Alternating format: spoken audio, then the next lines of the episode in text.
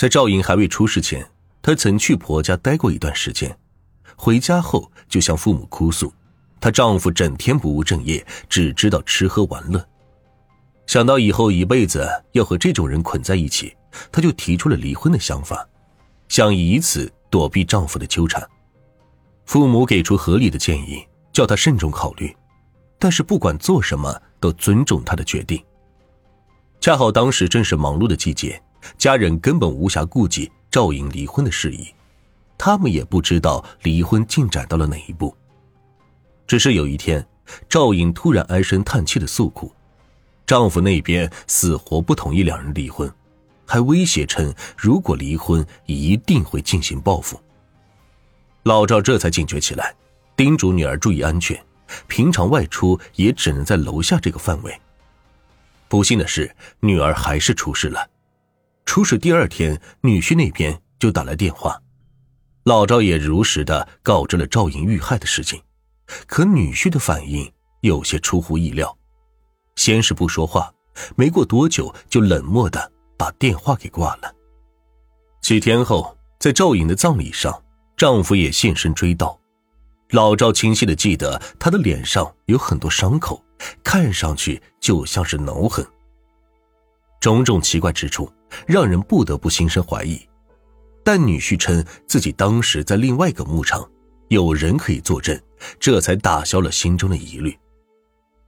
根据老赵的描述，警方也觉得赵莹的丈夫嫌疑重大，很快传唤他到警局配合调查。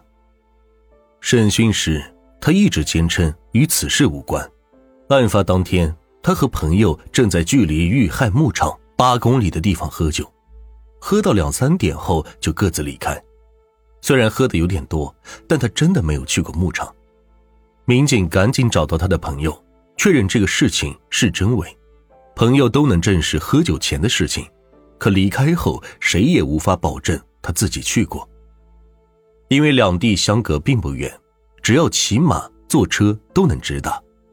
警方赶紧抓紧时间调查，发现他没有合适的交通工具，并且调查下来才知，他脸上的挠痕是照顾女儿时不小心被女儿抓伤的。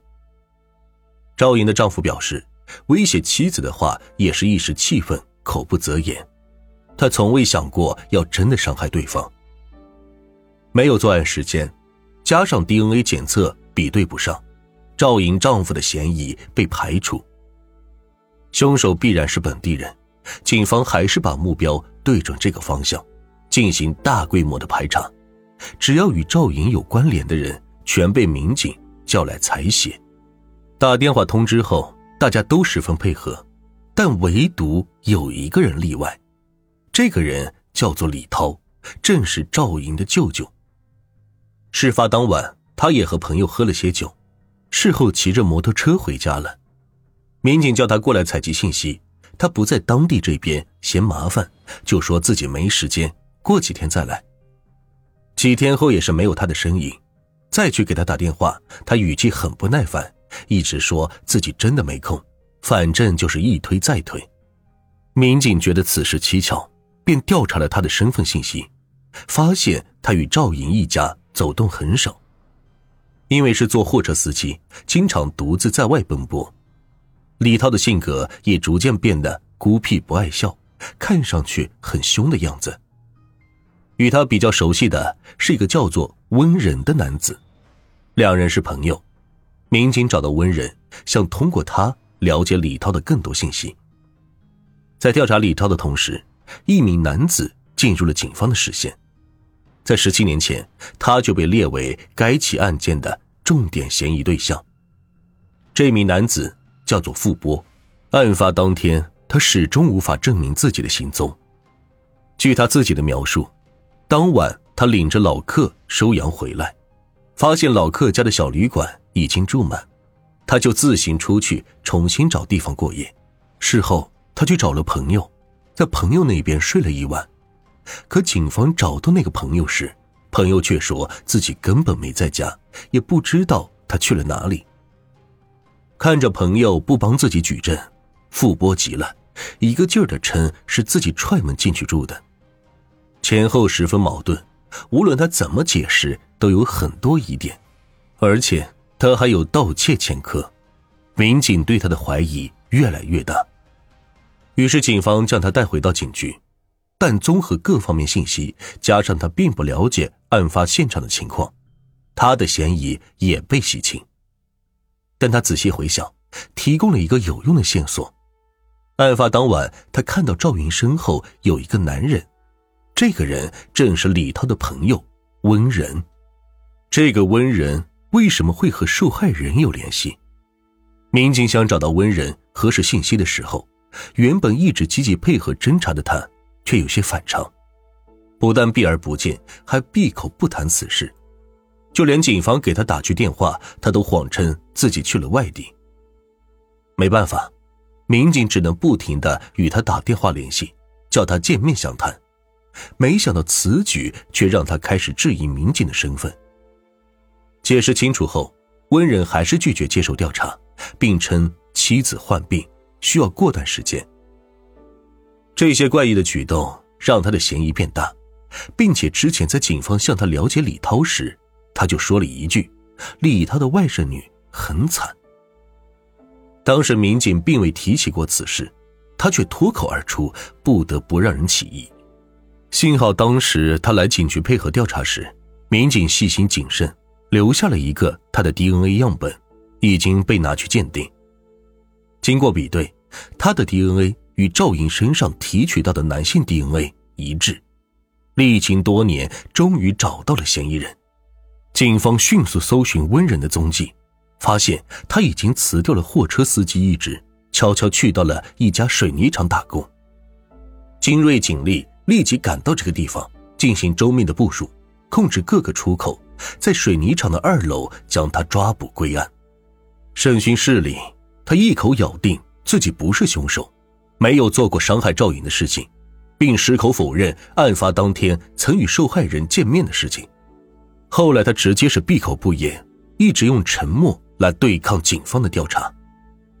这在民警的意料之中，因为距离此案已经过去十七年，温仁肯定认为警方这边没有证据。根据这个情况，民警也制定了周密的计划。通过家庭亲属这方面旁敲侧击，让他产生心理压力。当提到他的妻子时，温仁的情绪就会比较激动。民警赶紧顺着这个方向进行劝告，这才让他说出了自己作案的经过。案发当天，温仁是拉煤去卖，结果回家途中遇上了几个洋贩子，将他们送到了目的地后，看着手中的钱。他的酒瘾就犯了，便跑到了牧场那边的一个朋友家，恰好其他哥们也在，大家是举杯共饮，喝得十分尽兴。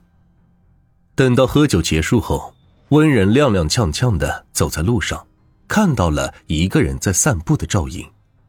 赵颖他认识，但是一直以来两人并无交集，从未说过一句话。趁着酒劲，他主动给赵颖打招呼。心底的邪念也在此刻滋生，在赵颖还没有反应过来之时，他强行将被害人拖到草垛，并对其实施侵害。因为赵颖反抗激烈，害怕被人发现，他就痛下毒手。酒醒后，温仁意识到自己犯了错，慌张的离开了案发现场，之后一直胆战心惊的生活。但是事情还没有结束，警方在大排查的时候。曾经挨家挨户查到过他这边，他便谎称自己在楼道抽烟，让妻子帮他做不在场的证明。妻子当时并未多想，民警调查时称夫妻二人一直在家看电视剧，这才逃脱嫌疑。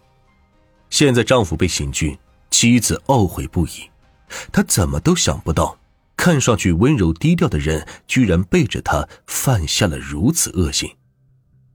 温然也是十分愧疚，因为妻子是个有些自闭的人，不愿出门，却把家庭打理的井井有条，没想到最后会被他连累。现在案件终于侦破，可是还有一个谜团困扰着所有人，那就是之前说到的 DNA 检测结果明明能与顾姓家族成员比对上，为何最后的嫌疑人却是温仁呢？难道是检测结果出错了吗？经过仔细的侦查，民警揭开了谜题。原来温仁年幼时被人抱养，他就是顾姓家族的人，但是当时他的养父并未透露这一情况。真相终于大白，找到嫌疑人后的第二天，老赵带着妻子来到女儿的墓前，絮絮叨叨的讲了很多话。事后，二老找到负责侦办此案的民警，激动的表达了自己的谢意。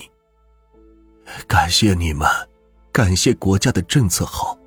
如果不是你们的负责，我的女儿就要这样蒙冤离开。民警赶紧将二老拉起来，在报以深切同情的同时，大家也感觉心中一块巨石落下。多年的坚持不懈，总算将恶人绳之以法。醉酒不是犯罪的理由，不管出于什么原因，都要守住自己的道德底线，做个遵纪守法的公民，切莫因为一时欲望走上违法的道路，最终只会害人害己。